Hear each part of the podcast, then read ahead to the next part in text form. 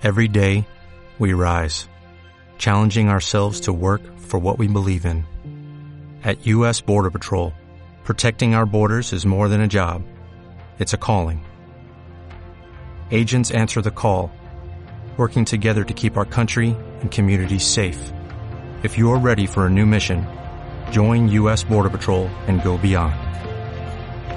Learn more at cbp.gov/careers.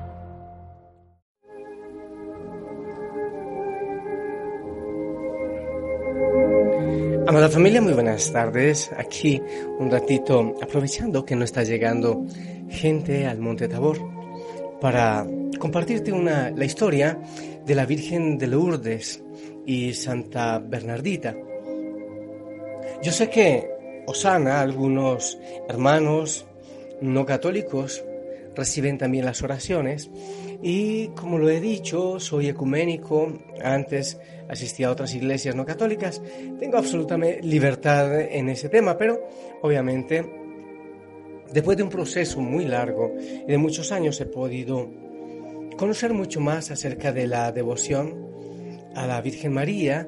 Y el Señor me dio el regalo precioso un poquito, unos días antes de que existiera la familia Osana, que fuera fundada por el Señor, me dio el regalo de estar en Lourdes, la gruta, y en la gruta donde se le apareció a Santa Bernardita la imagen de la Virgen, la Virgen María, y tener una experiencia también hermosa celebrando la Eucaristía en los campos del santuario hermosísimo, una experiencia realmente mística con el Señor allí en ese lugar, porque siempre la Virgen María debe llevarnos al Señor. Hagan lo que Él les dice, dice la Madre. El 11 de febrero de 1858, nuestra Madre María se apareció ante una niña de 14 años llamada Bernardette, o Bernardita, en Subirú. Bernardita salió junto a dos amigos en búsqueda de leña en la roca de Mosaviel. Para ello tenía que atravesar un pequeño río, que todavía está el río, que ahora no es tan pequeño. Como Bernardita sufría de asma, no podía meter los pies en agua fría y las aguas de aquel riachuelo estaban muy heladas. Por eso ella se quedó a un lado del río mientras los dos compañeros iban a buscar la leña.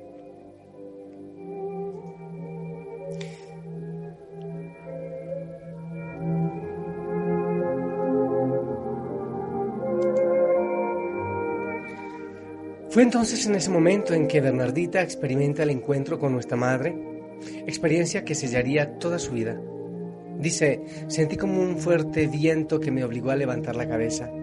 Volví a mirar y vi que las ramas de espinas que rodeaban la gruta de la roca de Masabiel se estaban moviendo. En ese momento apareció en la gruta una bellísima señora, tan hermosa que cuando se le ha visto una vez, uno quería morirse con tal de lograr volverla a ver. Palabras de Bernarda. Ella tenía toda vestida de blanco, venía vestida de blanco, con un cinturón azul, un rosario entre sus dedos y una rosa dorada en cada pie. Me saludó inclinando la cabeza.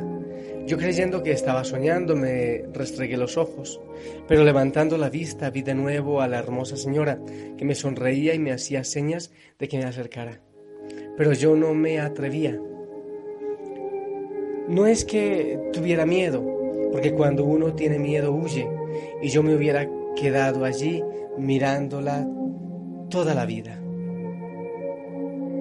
Entonces se me ocurrió rezar y saqué el rosario, me arrodillé. Vi que la señora se santiguaba al mismo tiempo que yo lo hacía. Mientras iba pasando las cuentas de la camándula, ella escuchaba las Ave María sin decir nada pero pasando también por sus manos las cuentas del rosario. Cuando yo decía gloria al Padre, ella lo decía también inclinando un poco la cabeza. Terminando el rosario, me sonrió otra vez y retrocediendo hacia las sombras de la gruta, desapareció. A los pocos días, la Virgen vuelve a aparecer ante Bernardita en la misma gruta. Sin embargo, Al enterarse, su madre se disgustó mucho, creyendo que su hija estaba inventando cuentos. Al mismo tiempo, algunos pensaban que se trataba de un alma del purgatorio, y a Bernardita le fue prohibido volver a la roca y a la gruta.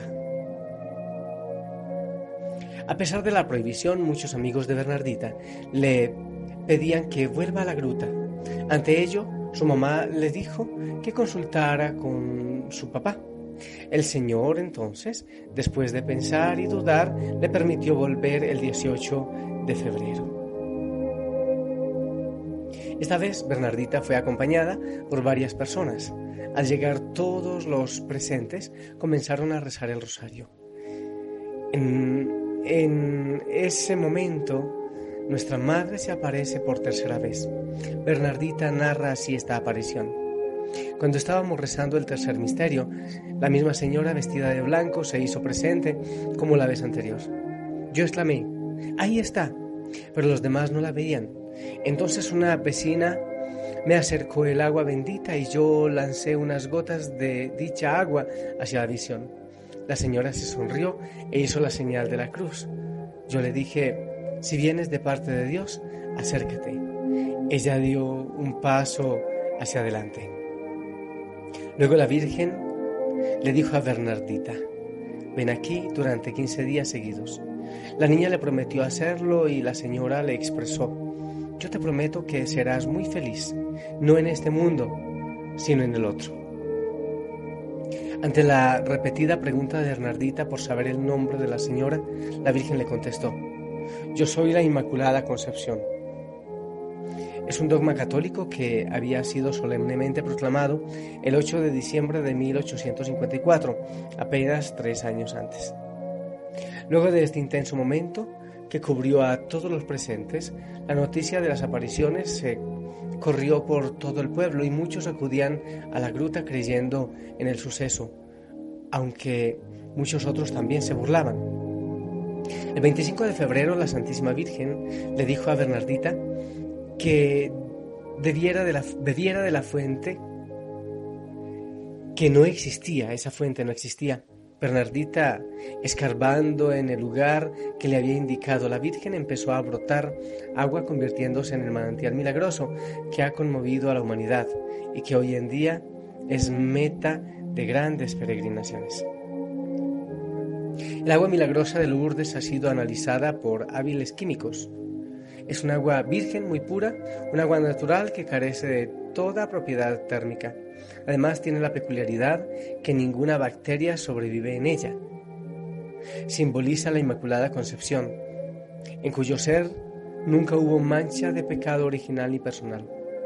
Muchos milagros se han dado en las personas que han tomado el agua milagrosa de Lourdes. Terminadas las apariciones de la Virgen Bernardita, fue admitida en la comunidad de hijas de la Caridad de Nevers. El día 16 de abril de 1879, rogó a las religiosas que la asistían en su enfermedad, porque sufría de tuberculosis, que rezaran el rosario siguiéndolo ella con gran fervor. Al acabar un Ave María sonrió como si se encontrara de nuevo con la Virgen de la Gruta y murió eran las 3 y 15 de la tarde. Bernardita murió a los 35 años.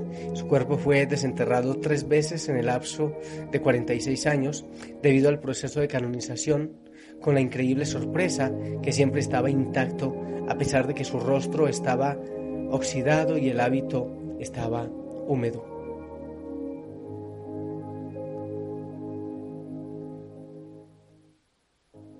Para sorpresa de los médicos que la desenterraron la primera vez, todo en ella estaba intacto.